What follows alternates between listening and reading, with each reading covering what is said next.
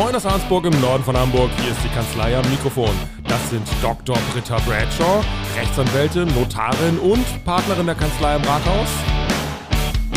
Und Mareike Lehnhoff, Rechtsanwältin, Fachanwältin für Erbrecht und ebenfalls Partnerin der Kanzlei am Rathaus. Mein Name ist Jan Warling und ich stelle hier Fragen, die Sie auch stellen würden und Fragen, die sich nicht trauen zu stellen. Und damit fangen wir jetzt an.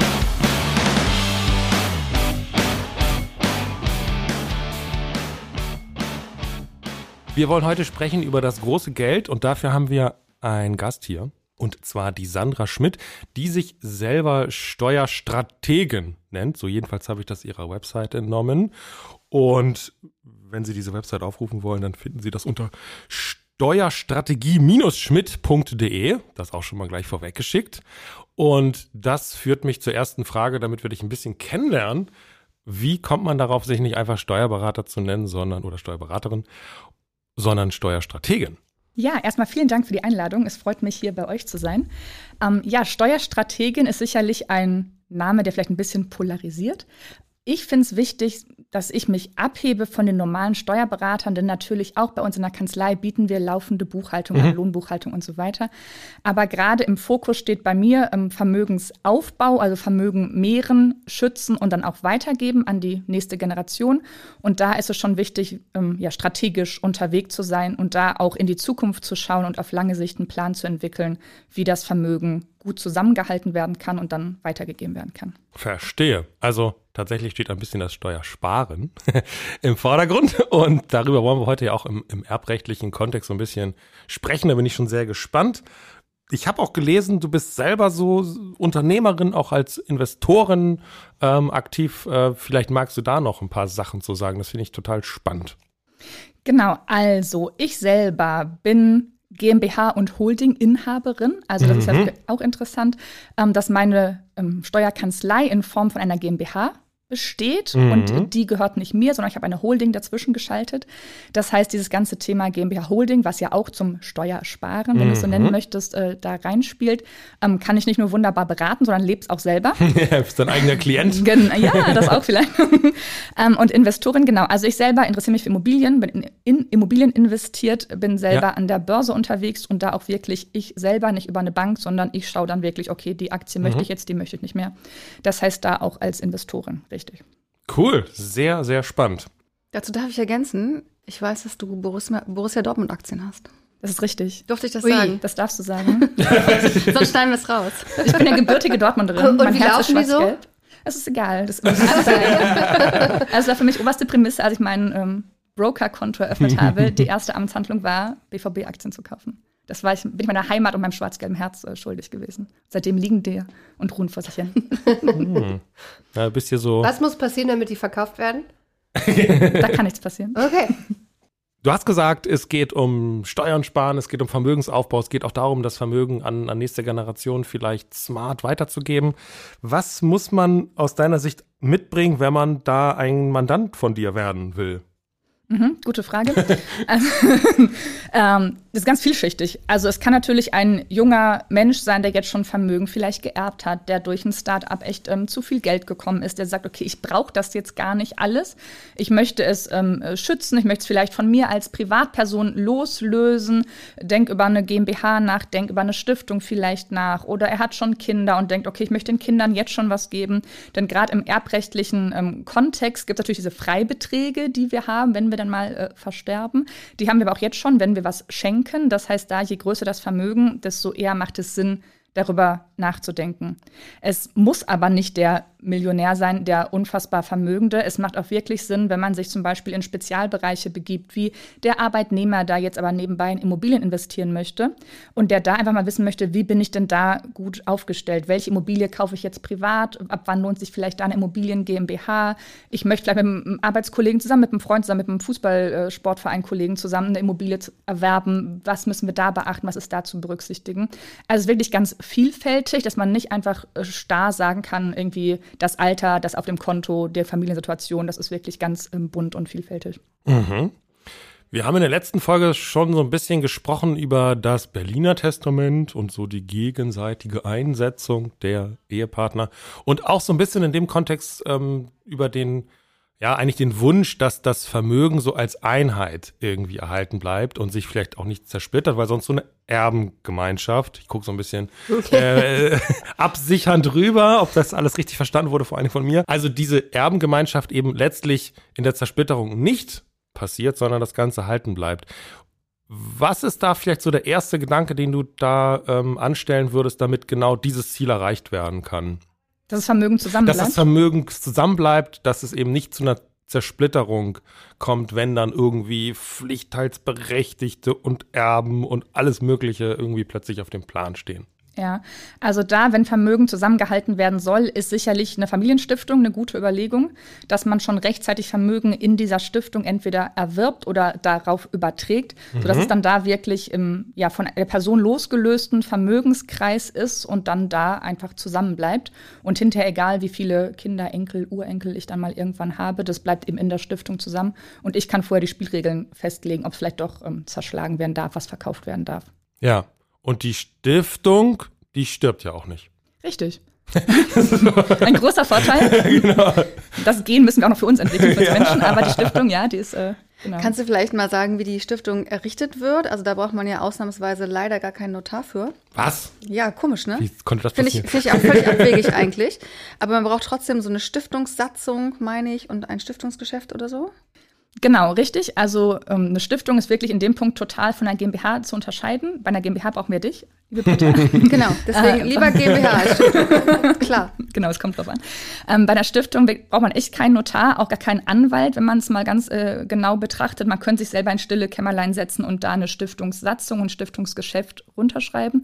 Würde ich aber auf gar keinen Fall empfehlen, denn bei einer Stiftung ist es wirklich so, was da am Anfang der Stifter in dieses Stiftungs, äh, in die Stiftungssatzung, Stiftungsgeschäft rein schreibt, das ist fast wie in Stein gemeißelt. Das kann noch geändert werden, ja. Es gibt auch eine Stiftungsreform 2023, damit es noch ein bisschen einfacher äh, partiell was zu ändern. Aber ich brauche tatsächlich keinen Notar. Ich empfehle aber dringend, dringend, dringend, sich da einen Experten an die Seite zu holen. Denn eine Stiftung ist nicht mal eben errichtet. Ne? Da steht schon der Ewigkeitsgedanke dahinter. Also eine Stiftung ist wirklich was, was für die Zukunft auf wie, ne, wie eine Eisenbahn, die auf den Schienen steht oder das dicke Schiff in der mhm. Hamburger Elbe, das einfach dann fährt, fährt, fährt und nicht mehr zu bremsen ist. Ähm, so ist wirklich eine Stiftung äh, zu verstehen. Kannst du vielleicht die Familienstiftung nochmal von der gemeinnützigen Stiftung abgrenzen? Also wo ist der Unterschied und wie wirkt sich das aus? Ich glaube, es gibt auch verschiedene Formalien bei der Errichtung, die zu berücksichtigen sind. Ich glaube, die, die eine ist genehmigungsbedürftig, die andere nicht. Wenn, mhm. wenn die äh, Fachbegriffe nicht stimmen, dann korrigiere mich bitte. ja, genau. Also aktuell ist es so, dass es bei den Familienstiftungen kein deutschlandweit einheitliches irgendwie Stiftungsgesetz gibt oder sowas. Ne? Also bei GmbHs gibt es GmbH-Gesetz, Aktiengesetz, das kennen wir. Bei einer Stiftung gibt es kein Stiftungsgesetz. Das heißt, wenn wir uns Stiftungen angucken, gucken wir ins BGB. Da ist es geregelt, so Paragraph 80 geht's los. Und dann Familienstiftungen, gemeinnützige Stiftungen. Gemeinnützige Stiftungen, die haben immer einen Zweck, der in der Abgabenordnung geregelt ist. Hu, noch ein Gesetz. ähm, also da gibt es Paragraphen in der Abgabenordnung, die genau sagen, okay, ähm, mildtätig, Bildungszwecke, ähm, Heimatschutz, was auch immer, also Sport zum Beispiel. Da gibt es viele verschiedene ähm, Möglichkeiten, die eine gemeinnützige Stiftung unterstützen kann. Und dann ist es wirklich von dieser Stiftung die Aufgabe, das Geld, was einmal da ist oder auch durch Spenden, die dann eingesammelt werden können, für diesen Zweck auszugeben die darf dann eben auch zum Beispiel Spendenquittungen ausstellen. Und bei der Stiftung ist es wichtig, dass wenn man sagt, okay, ich habe Lust, so eine Stiftung zu gründen, weil ich möchte was zum Umweltschutz zum Beispiel tun oder hier in meinem Ort möchte ich mich irgendwie für den Heimatschutz engagieren, dass man da, bevor man das ähm, final wegschickt, dann wirklich mit dem Finanzamt spricht und sagt, hier, das habe ich vor, schau bitte mal drüber, wenn ich das so und so mache, ist es dann für dich okay, kann ich dann auch hinterher wirklich Spendenquittungen zum Beispiel ausstellen.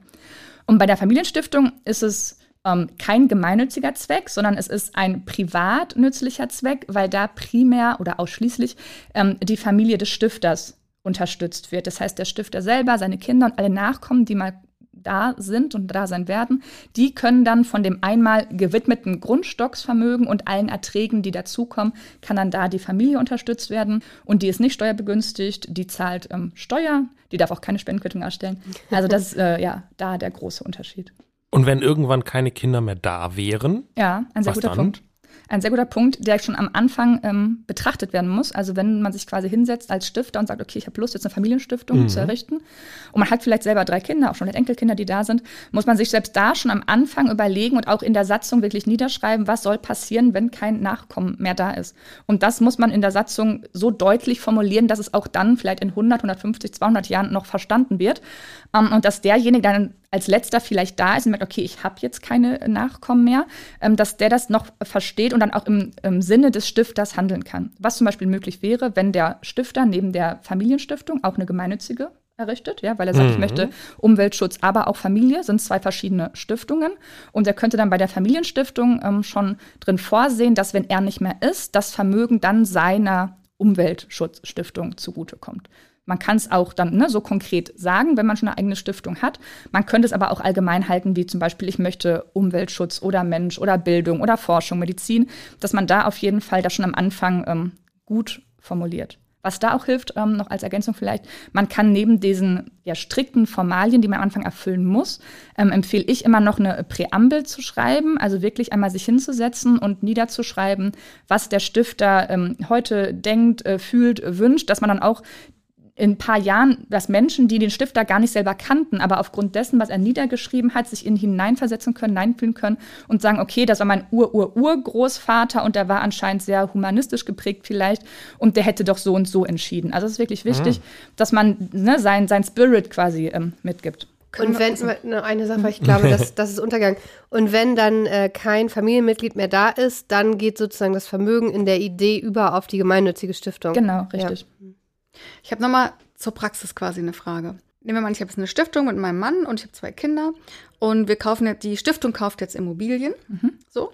Ähm, dann ist es doch quasi so, die Stiftung nimmt was ein, nämlich zum Beispiel Mieterträge aus den Immobilien und darf diese Mieterträge, und ich glaube, das ist der Vorteil gegenüber der Tatsache, Immobilien im Privatvermögen zu halten, darf aus diesen Mieterträgen dann Kosten verursachen, wie zum Beispiel Reisen für die Familien, keine Ahnung, Theaterbesuche, alles das, was meine Familie fördert. Ist das so? Studium, Studiengebühren für die Kinder und alles, was dazugehört, oder? Genau, das ist richtig. Also wenn man die Stiftung errichtet, ähm, überträgt der Stifter einmalig Vermögen auf die Stiftung, das ist das Grundstockvermögen. Muss das, muss das mindestens 100.000 Euro sein?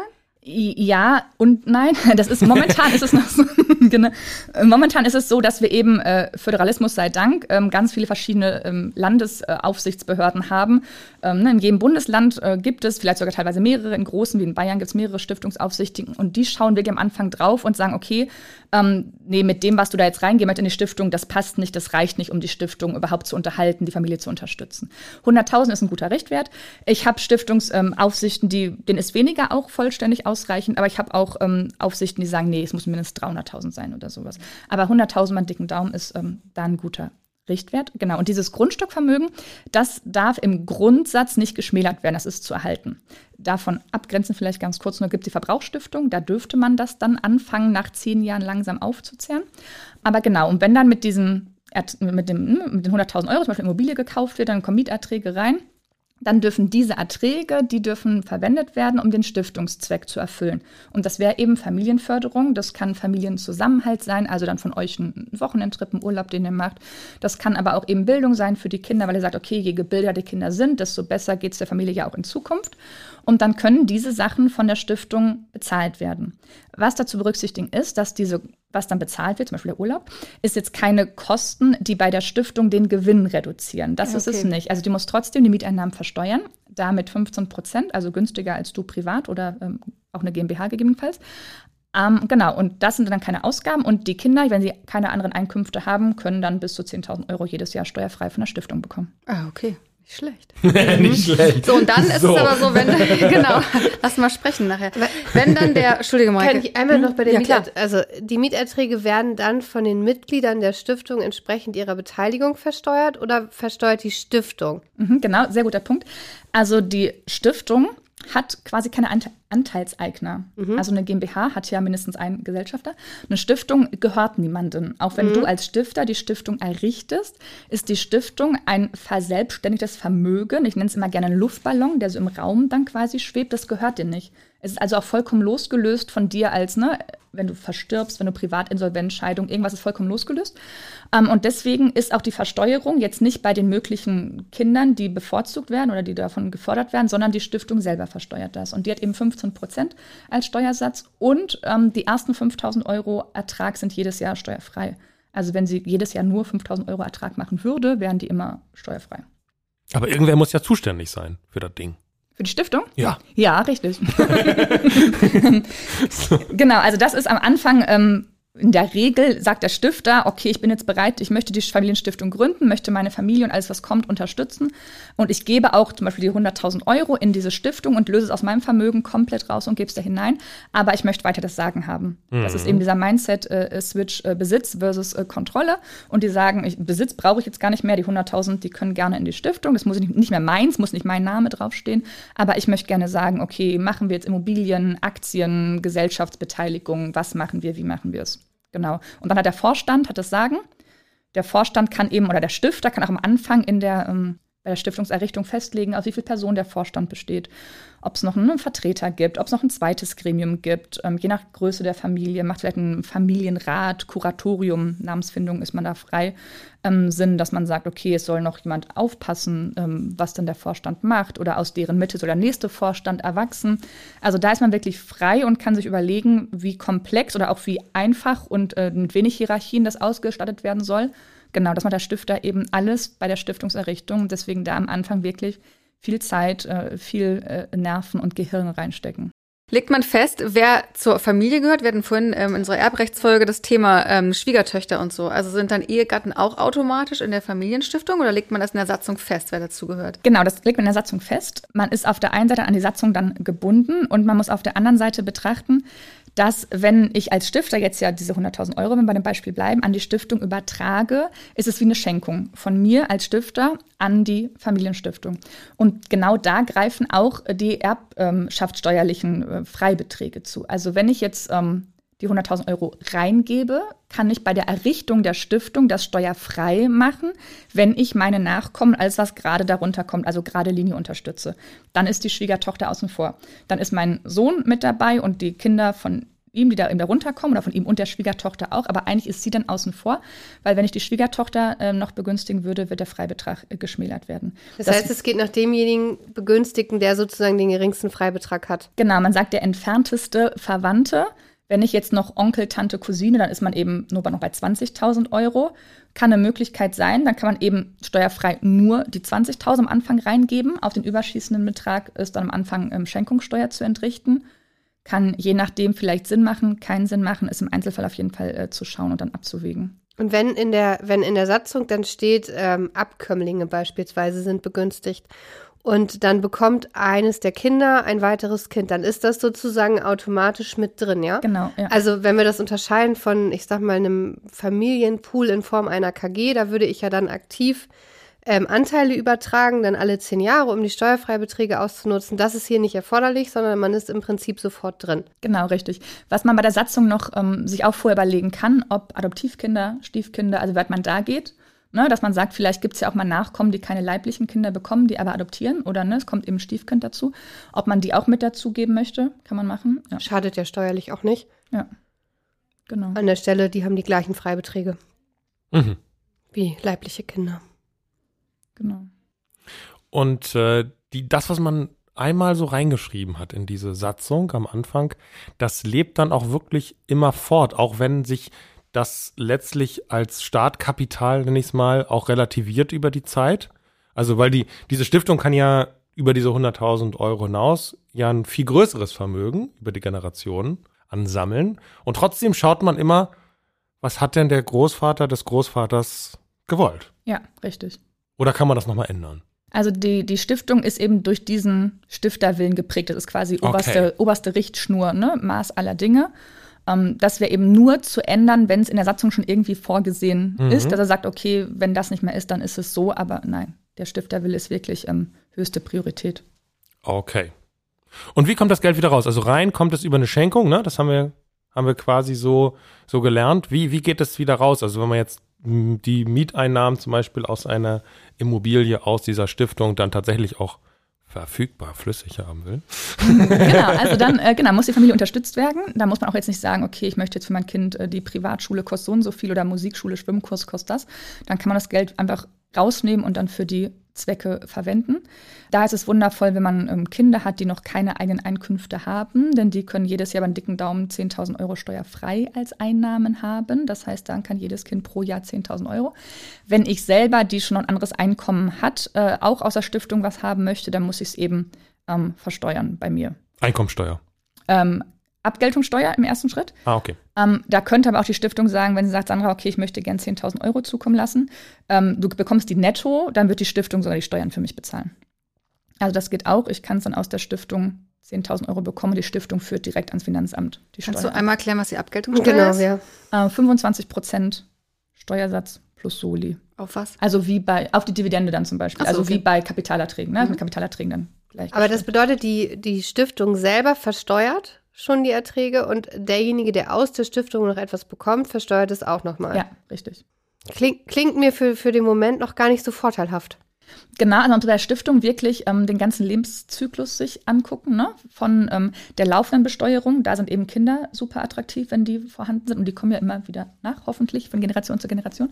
Man selber, wenn man selber einen hohen Einkommensteuersatz hat und genug Einkommen hat, braucht man auch gar nicht aus der Stiftung vielleicht. Ne? Dann hat man ja selber sein Auskommen und braucht die Stiftung dafür gar nicht bemühen, lässt dann lieber irgendwie drin, dass die Kinder dann äh, Studienkosten und sowas davon bezahlt bekommen.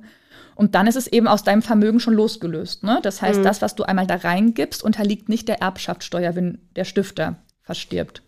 Gab es da nicht alle 30 Jahre oder so, dass, dass dann so ein Erbgang einmal fingiert wird oder habe ich das falsch im Kopf? Genau, das stimmt. Also es gibt die sogenannte Erbersatzsteuer, die ist alle 30 Jahre. Ähm, Anhaltspunkt war da eine Generation. Wie lang ist die wohl beim dicken Daumen? Ähm, und da ist aber so, dass es wirklich konkret planbar ist. Also wenn die Stiftung am 1. Mai errichtet worden ist, ist am 1. Mai 30 Jahre später ähm, dann diese Erbersatzsteuer fällig. Und bei der Erbersatzsteuer ist es so, dass aktuell ähm, nur ein Vermögen versteuert wird, was mehr als 800.000 Euro beträgt. Also wenn die Stiftung in der Zeit ähm, ne, aus den 100 nur 750.000 äh, gemacht hat, die dann da aktuell da sind bei der Stiftung, dann entsteht da auch keine Erbersatzsteuer. Und wer muss die Steuer dann zahlen? Die Stiftung. Und was würdest du sagen, für wen ist die Stiftung? Also wir hatten das eingangs schon so ein Stück weit, dass du sagtest, das ist vielschichtig. Aber gibt es so einen klassischen Fall? Also ist das eher ein Steuersparinstrument oder ist das eher etwas für Leute, die wirklich sagen, so das, was Jan sagte, ich möchte das erhalten, ich möchte, dass vielleicht keiner jetzt eben diese Pflichtheitsansprüche geltend machen kann, weil das eben alles in der Stiftung steckt. Ähm, ist das eher so für den oder für denjenigen, der sagt, ich möchte Steuern sparen? Ja, also nur für Steuern sparen würde ich sagen, mach's lieber nicht, weil dafür ist es wirklich zu komplex und zu auf Dauer angelegt. Und das also nur Steuern sparen, würde ich sagen, nee, dann lieber nicht, dann such dir was anderes. Es ist wirklich so, es kann zum Beispiel jemand sein, der schon eine erste böse Scheidung hinter sich hat und sagt, okay, in Zukunft möchte ich mein Vermögen von mir losgelöst haben, weil eine neue Partnerin, das möchte ich nochmal erleben, was da war. Ich habe auch eine Familie, die haben ein Kind, was ähm, behindert ist. Das Kind soll natürlich unterstützt werden, wie jede anderen Kinder auch.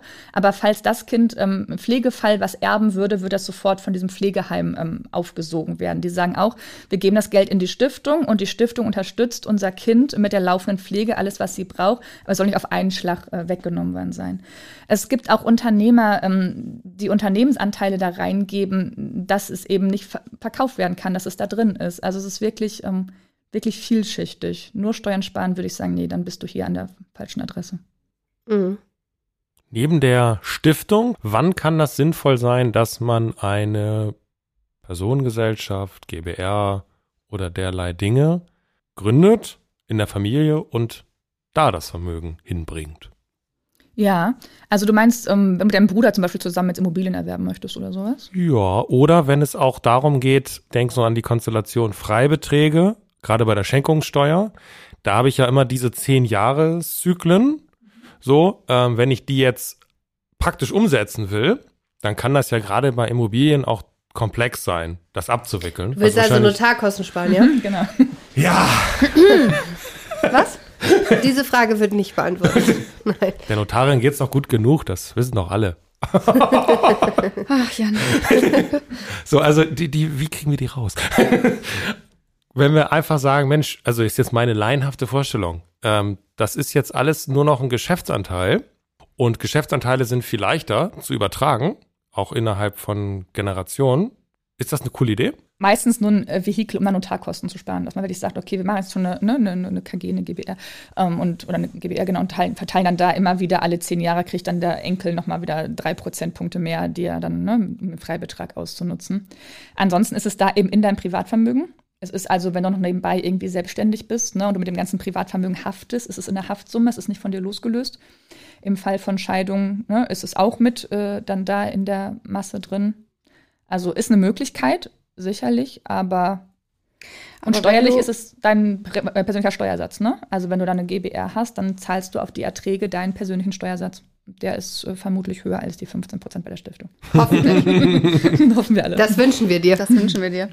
Aber die, ähm, wenn du jetzt keine GBR gründest, also Gesellschaft bürgerlichen Rechts, sondern ähm, eine Immobilien-KG, eine Kommanditgesellschaft. Das machen jetzt nämlich einige. Mhm. Äh, ich jetzt ein paar Mal in letzter Zeit, dass die Mandanten. Um dich ähm, zu ärgern? Nee, nicht um mich zu ärgern. Die muss ja auch einmal gegründet werden. Also es war jetzt die, nicht so, aber. Ja, die Einbringung, Jan, ja, die Einbringung der Immobilien in die KG. Richtig, genau. Die ist aber auch beurkundungspflichtig. Und das Argument mhm. war, wenn ich dann Verdammt. versterbe, dann ähm, vererbe ich ja Betriebsvermögen. Mhm. Ist das irgendwie ein Weg? Äh, Betriebsvermögen, ja, ist begünstigt bei der Erbschaftssteuer, aber da wird geschaut, was ist es für Betriebsvermögen? Ist es quasi aktiv, also irgendwie ein Betrieb, der wirklich was herstellt, produziert? Oder ist es eher ähm, passives, genau, ne? passives mhm. Vermögen? Da wäre jetzt so eine reine Immobilie, die vermietet wird, ist eher dann schädliches äh, Vermögen. Und wenn du da nur drei, vier Immobilien drin hast, dann ist es genauso wie im Privatvermögen zu vererben. Da geht es ja eher um den Schutz auch von Arbeitsplätzen letzten Endes, oder? Genau, das ist da der Hintergedanke bei dem Freibetrag oder bei der Freistellung der Erbschaftssteuer und um Immobilien freizustellen. Ich glaube, es sind 300 Stück, die man dann braucht in einer Gesellschaft, damit man dann in okay. den Genuss der Betriebsvermögensverschonung kommt. Also da ist man dann. gibt sicherlich Leute, die da hinkommen, aber nicht der Durchschnitts. Mhm. Verstehe ich das dann richtig? Du würdest gar nicht so richtig so einen, so einen Anwendungsfall sehen, dass, dass du sagst, Mensch, machen Sie mal eine GBR?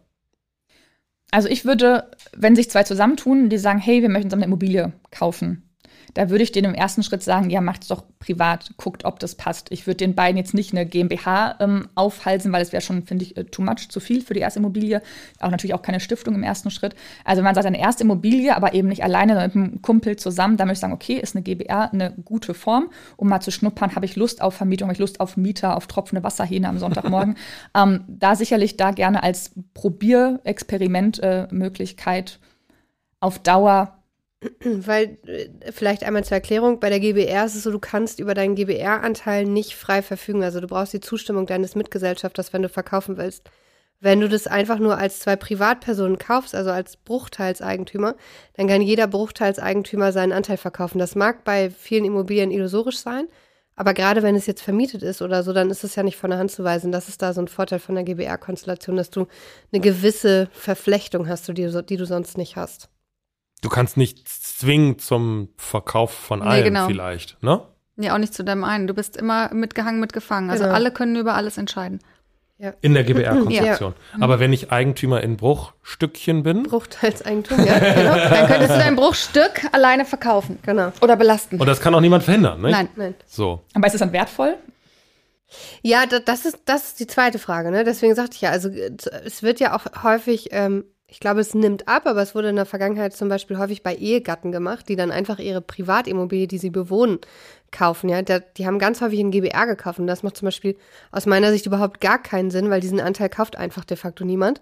Wenn du aber dich absichern willst, ja, und den unverkäuflich machen willst, ohne dass der andere das mitbekommt, dann musst du es eben in GBR machen. Aber ob der gekauft wird oder nicht, ist eben eine zweite Frage. Ich könnte es mir wirklich nur vorstellen bei so einem Mehrfamilienhaus, wo man sagt, ich habe Mieteinnahmen, da vielleicht. Das heißt, in deinem Alltag kommen solche Geschichten, GBR, KG, eigentlich nicht wirklich vor. Wenn, dann sprichst du mit deinen Mandanten schon über so Stiftungsüberlegungen eher. Ich habe GBRs, wenn Vermögen von Vater schon auf die Söhne übergeht, zum Beispiel dass man da schaut, okay, da machen dann vielleicht äh, GBRs Sinn, weil die ne, Immobilien sehr wertvoll sind, gerade in Hamburg. Ne, ist da, wir haben schon mal, der ist ein Preisschild dran. Also dann sagt, okay, so eine Mann, ne, dieses Jahr fangen wir an, du kriegst jetzt schon mal 20 Prozent und dann zehn Jahre warten, dann kriegst du noch mal die nächsten Prozent. Also da habe ich äh, GBRs, aber damit dem klaren Ziel, das Vermögen wirklich von Papa auf den Sohn über die nächsten Jahre zu übertragen. Als Transfer über eine längere Zeit. Genau. Und dann liegt geht es nur, dass wir Britta aus dem Spiel nehmen? Darum geht es dann nur, ne? Oder? Einmal brauchst die du, mich, du brauchst mich aber trotzdem einmal, weil du musst ja als Gesellschafter eingetragen werden ins Grundbuch. Ja, gut, aber das ist ein Grundbuchberichtigungsantrag, ne? Das ist jetzt nicht so der Wahnsinn. Also, Ich weiß überhaupt nicht, warum du mir jetzt den Rücken fällst, Mareike. Ehrlich. Entschuldigung. Aber also wirtschaftlich betrachtet ist das jetzt nicht so das, was, was du gerne machst, oder? Ich berate alle Mandanten gerne. Also, also okay. Unabhängig von der Gut. wirtschaftlichen Betrachtungsweise. Okay. Aber Das du musst, mal so ja, ja, du musst dir aber auch vorstellen, dass es natürlich einfacher ist, wenn du jetzt vier Immobilien hast, ja, die haben ja unterschiedliche Werte. So, und du, du kannst natürlich dann immer gucken, okay, welche Immobilie hat welchen Wert und wie viel Quote, also Bruchteil, kann ich daran denn gerade übertragen und dann übertrage ich irgendwie 5,73, weil das gerade noch so passt. Ist natürlich wesentlich einfacher zu sagen, ich übertrage 20 Prozent an der GBR, weil ich dann auf den Gesamtwert schaue. So. Aber dann Und wird das im- Finanzamt schon auch bewerten, ne? Den Ja. Anteil und Ja, dann ja, gucken, klar. wie, wie viel ist denn so ein Prozent dann wert oder Ja. so zum Beispiel. Genau, mit Immobilie bewertet, ne, was noch so eine Hypothek vielleicht da drauf, das geht dann runter, was gibt es vielleicht für andere Belastungen. Ja. Genau, aber du arbeitest nicht mit diesen krummen Bruchteilen, die du dann Mhm. immer wieder irgendwie ständig ändern musst, weil im Grundbuch steht ja nur äh, in GB, also Eigentümer in GBR. Und ich habe mir sagen lassen, das ist natürlich juristisch nicht korrekt, aber dass es auch durchaus Leute gibt, die dann, weil du ja keinen Notar brauchst, wenn dann einer verstirbt, ja, dann kommt es auch wohl manchmal vor, dass dann plötzlich ein GBR-Vertrag auftaucht von vor 20 Jahren, wo dann Quoten plötzlich verschoben worden sind. Ganz anders. Ja, dann ist das alles ganz plötzlich anders. Man weiß ja nicht mehr so genau, ne? Nee. Das ist auch lange her. So. So. Okay. Also das, das, das macht natürlich die Formfreiheit möglich, das ist natürlich juristisch unzulässig, aber ähm, naja. Hilft ja das Transparenzregister? Das hatten wir doch neulich.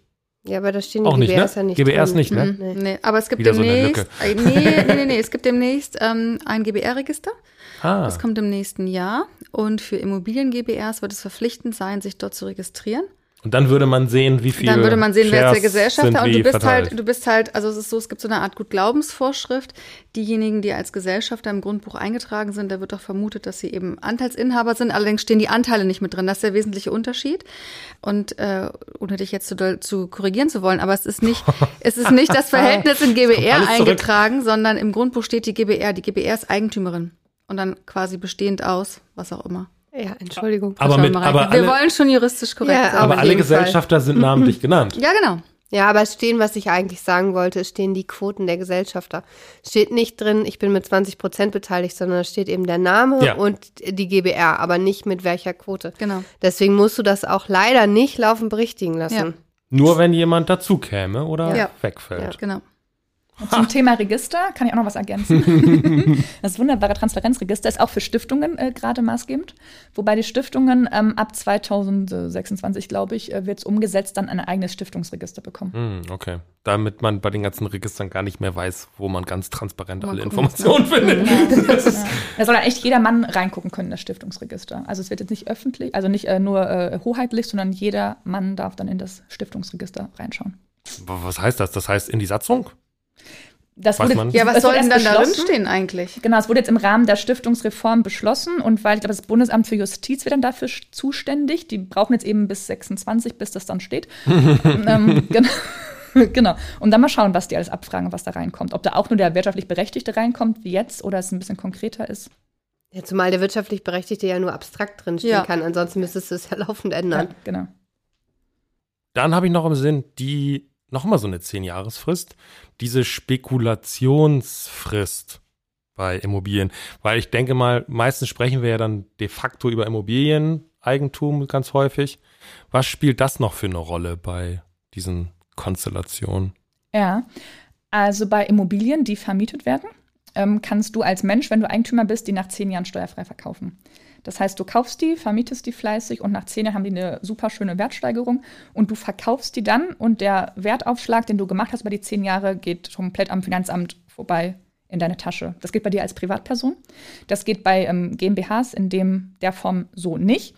Das wird auch bei dir in GbR mit einer anderen natürlichen Person funktionieren und bei einer Stiftung geht es auch. Also die Stiftung Mhm. ist da wirklich uns Menschen gleichgestellt. Das heißt, auch Immobilien in der Stiftung können nach zehn Jahren Vermietung steuerfrei verkauft werden. Das heißt, die Differenz zwischen am Anfang bezahlt und später bekommen ist kein Gewinn. Genau, ist Gewinn, aber steuerfrei und das Finanzamt sieht darauf keine Steuer. Hm. Und gerade in den letzten zehn Jahren, also die, die heute verkaufen, haben natürlich unfassbar große Gewinne. Es ist ja kaum auszuhalten, äh, was da gerade für Preise erzielt werden. Und das macht, das macht richtig Spaß, ja. Scheiße, jetzt, wenn man das Haus halb abgebrannt hat in der Zwischenzeit. macht man noch einen Gewinn. Äh, noch ein ganz absurder Gedanke von mir, weil diese ganzen Fristen irgendwie, das ist ja total verrückt. 30 Jahre haben wir gelernt, sind diese angenommene Erbfallsituation. Kann ich zwei Stiftungen gründen und dann anfangen, so Ping-Pong spielen und einfach immer so, ach Mist, das ja bald wieder. Weg mit dem Zeug, rüber in die andere Stiftung und das Ganze immer um den Stichtag herum hin und her transferieren? Genau, also grundsätzlich kannst du echt unbegrenzt Stiftungen gründen. Also auch wenn du zum Beispiel zwei Kinder hast, kannst du sieben Stiftungen gründen oder sowas. Also du bist da überhaupt nicht äh, limitiert in der Anzahl der Stiftungen. Ich habe auch eine äh, Familie, die ich betreue, der hat der Vater, also die haben äh, vier Kinder zusammen, die haben für jedes Kind quasi gefühlt drei Stiftungen errichtet, um das eben schon aufzuteilen und eben auch Hinblick äh, die Freibeträge dann nach 30 Jahren. Ähm, dieses Ping-Pong-Spiel, was du ansprichst, das geht bedingt. Denn was könntest du machen? Du hast zwei Stiftungen und wenn du Vermögen verkaufst zwischen den mhm. Stiftungen, tauschst du ja Wirtschaftsgut gegen Bargeld auf dem Konto dann liegt. Da haben wir wenig gewonnen. Ähm, du könntest es als Darlehen in die andere Stiftung rübergeben. Dann wird ja aber auch wie eine Forderung entstehen. Das ist ja quasi auch wieder, wenn das Geld da geblieben ist. Also einfach so Ping-Pong spielen, was verschieben ist da, äh, finde ich, nicht so einfach. Man kann da eben eher hingehen, nochmal gezielt Ausschüttungen vornehmen ne, an die Destinatäre, also an die Begünstigten der Familie und so nochmal das ähm, Konto etwas leer räumen. Das heißt, begünstigt einer Stiftung kann nicht eine andere Stiftung sein? Mm, nee, also wenn du ja die Nachkommen nur begünstigst, ne, mhm. ist dann keine andere Stiftung begünstigt. Okay. Das heißt, die Idee war gut, aber an der Praxis müssen wir noch ein bisschen feilen. Ja gut. das, das kennst du aber ja eigentlich nicht anders, ne? Also alles wirklich wie immer. Ja, gut. Ähm, dann, vielleicht weil du es am Anfang angesprochen hast, doch noch mal ein, zwei Worte, auch wenn es ein bisschen vom Erbrecht wahrscheinlich weggeht. Diese Holding GmbH-Geschichte. Wann ist das irgendwie sinnvoll? Mhm. Genau, also Holding-Konstrukte ähm, sind auch wieder teilweise steuerlich motiviert, das auch, aber auch haftungsrechtlich motiviert und dann, wenn ich echt ein richtig cooles Unternehmen habe, wo ich sage, das mache ich jetzt groß, aber nach fünf, sechs, sieben, zehn Jahren verkaufe ich das und dann habe ich echt ein richtig cooles Unternehmen aufgebaut. Und das kann ich auch verkaufen. Das hängt jetzt nicht an mir als Person, ist keine Personal Brand. Das geht. Ähm, und dann macht es wirklich Spaß, das schon direkt als Holdingstruktur aufzubauen. Denn dann bedeutet das, dass nicht ich jetzt diese operative GmbH halte, sondern dass meine Holding GmbH Eigentümer von diesem operativen Geschäft ist. Und wenn dann diese operative aktive Gesellschaft verkauft wird, muss von dem Gewinn über einen dicken Daumen 1,7 Prozent in der Holding versteuert werden. Das oh. heißt, ähm, im Unterschied, wenn ich es privat hätte, ne, äh, wären wir so bei vermutlich wie 30 Prozent mit den Erleichterungen, die es dann da gibt. Aber da habe ich nur 1,75 Prozent. Aktuell, wer weiß, was kommt. Aber da wären wir dann und dann wird das Cash eben in der Holding ähm, ne, landen, wird der Käufer das Geld an die Holding bezahlen, wird an die operative GmbH bekommen und man hat ja gefühlt überhaupt keinen Steuerabzug. Das macht schon richtig, richtig Spaß. Aber ich kann es dann noch nicht verprassen, ne? Es liegt dann in dieser Holding. Genau. Wenn ich es verprassen will, muss es ja doch nochmal transferiert werden. Ne? Genau, also das ist wirklich der Gedanke ähm, GmbH Holding. Wenn ich das immer komplett durchschieße, also die Gewinne mir komplett als Gehalt ne, äh, gib ihm und gebe alles aus, äh, dann ist es eher ein teures Konstrukt. Dann ist, ne, freut sich der Steuerberater, der Notar, wenn das äh, gegründet und äh, betreut wird. Das ist eher wirklich äh, der Gedanke, dass ich sage, okay, ich nehme ja auch als Gehalt nur das raus, was ich jetzt wirklich zum Leben brauche. Ich muss jetzt nicht ne, den dicken Scheck mir jeden Monat haben, sondern nur meine Kosten müssen gedeckt werden, der Rest bleibt drin. Und du kannst damit der Holding auch investieren zum Beispiel. Ne? Also ja. sowas ähm, könnte man machen. Das nächste Startup wieder aufbauen. Wenn genau. ich das vorhabe, dann ist es wahrscheinlich. Genau, oder dann ja. da ähm, Darlehen rausgeben für Immobilien. Also da gibt es wirklich äh, ein breites äh, Spielfeld, das kann man wirklich wie, wie, wie Knete sich eigentlich formen, wie man es gerne haben möchte. Und da ist es eigentlich ja unbeschränkt die Möglichkeiten, die man da hat. Aber da echt großer äh, Punkt ähm, Haftung ähm, und möglicher Verkauf später da auf jeden, jeden Fall über die Holding nachdenken. Und dann rechtzeitig, denn wenn du schon eine GmbH hast, die operative zum Beispiel, und du sagst, okay, echt cool, ich kann das wirklich bald verkaufen, ich mache es jetzt noch mal ein bisschen groß und dann verkaufe ich das, ähm, und du es dann in dem Moment, wenn du darüber nachdenkst, in diese Holdingstruktur mhm. umbaust, ähm, dann gibt es noch eine sieben Jahresfrist, die eingehalten, noch eine Frist. ne, gibt es eine sieben Jahresfrist. Machen wir zehn oder diesmal sieben? Warte, wir würfeln. Ach, jetzt äh, gar keine sieben, keine zehn drauf. Also äh, eine sieben Jahresfrist. Ähm, und sieben Jahre darfst du ja noch behalten und erst danach kannst du dann für diese 1,75 ähm, verkaufen. Also rechtzeitig planen. Deswegen ist es, ne, wer groß äh, denkt, äh, unternehmerisch, darf auch schon vornherein groß in Strukturen und Prozesse äh, bitte denken, damit man nicht am Ende dann das böse Erwachen hat und dann doch den dicken Steuerscheck überweisen muss. Naja, das ist wahrscheinlich die Herausforderung in der Praxis, dass man schon so zu so einem frühzeitigen Zeitpunkt so große Überlegungen anstellen muss. Ne? Ja. Wenn das alles nur noch so eine kleine Keimzelle ist, Ja, muss ist man schon denken, lass mal über eine Holding nachdenken. so, das ist echt ganz gut. Ja, ja, genau, das ist der richtige ne, Abwägen. Ne? Nicht Ja. zu früh natürlich, dass es too much ist, aber auch nicht zu Ich spät. wollte dass gerade sagen, wann, Doch, doch, doch. wann, Wir wann müssen- sagst wir du müssen- dem Mandanten, ah, vielleicht doch lieber nicht.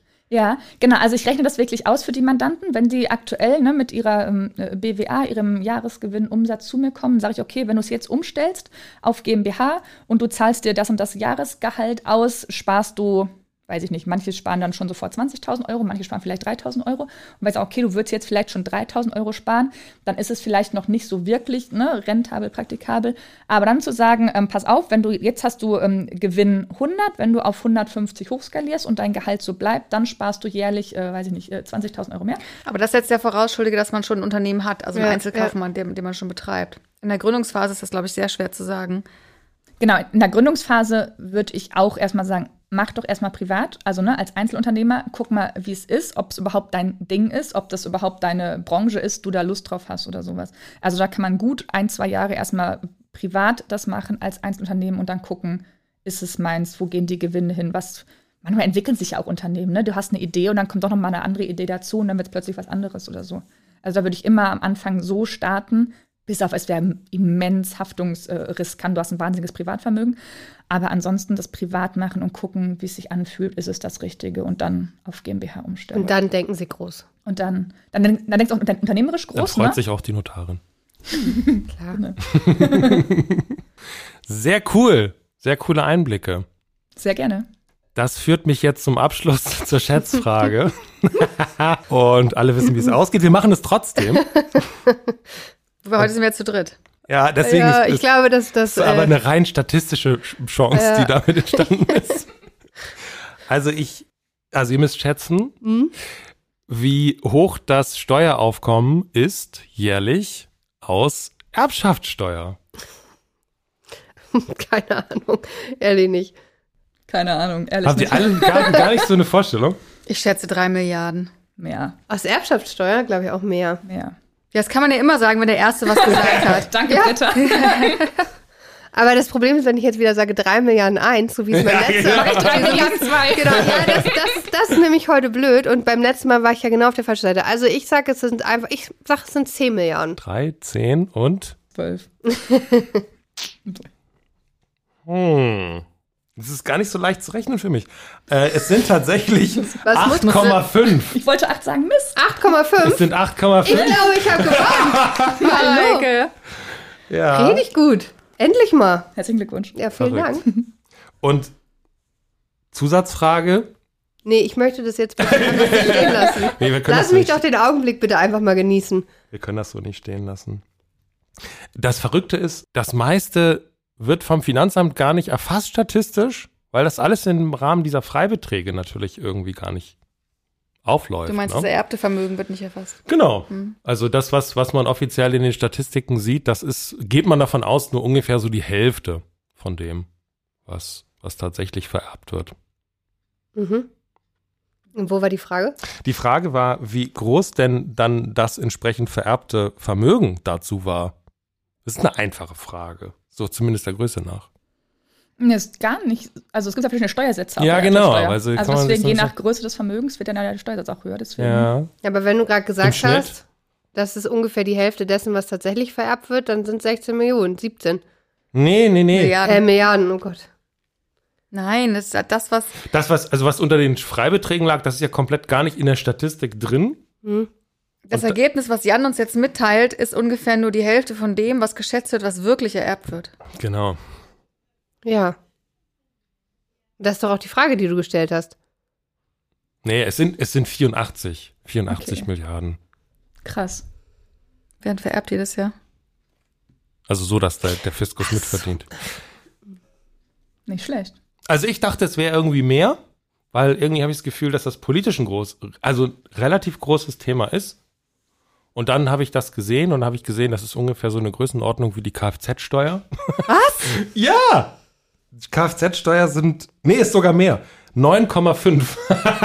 9,5 Milliarden. Also ist tatsächlich, äh, wenn man sich, gibt so schöne Diagramme mit den, mit den Steueraufkommen ähm, der einzelnen Steuerarten. Ja, aber was, aber das ist, eigentlich ist das, eigentlich ist das ja nicht unlogisch, weil es gibt ja für große Vermögen Stiftung. auch ja, Stiftung So. und es gibt ja und es gibt ja bestimmte Privilegierungstatbestände gerade für Betriebsvermögen und was ist denn das, was richtig richtig Geld verursacht und was wirklich ähm, auch dann ähm, Erbgangsteuern auslösen würde und für all diese Dinge haben wir ja irgendwie Privilegierung häufig zumindestens und dann haben wir ja auch jede Menge Menschen, die gar nicht über die Freibeträge kommen mit ihrem Vermögen. Also ich glaube, der Aufschrei liegt ja eher darin, dass das Betriebsvermögen und das, was wir ja so an Privilegierung sonst so haben, dass das eben zu viel nimmt von der Steuer. Ist jetzt nicht meine persönliche Meinung, aber äh, so. Ja, und die große politische Frage, ob das Vermögen einfach zu sehr geballt bleibt in einer Familie oder sich mehr vergesellschaften sollte. Aber das würde alles viel zu weit Ich würde führen. sagen, das ist was, was wir hier Das besser nicht diskutieren.